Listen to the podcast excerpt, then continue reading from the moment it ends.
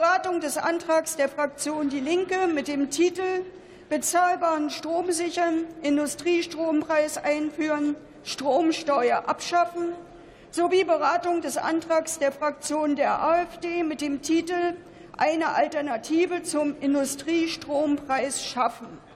Für die Aussprache ist eine Dauer von 39 Minuten vorgesehen. Ich bitte jetzt wirklich Platz zu nehmen oder Gespräche nach außen zu verlagern. Die Aussprache ist eröffnet. Das Wort hat der Kollege Pascal Meiser für die Fraktion Die Linke.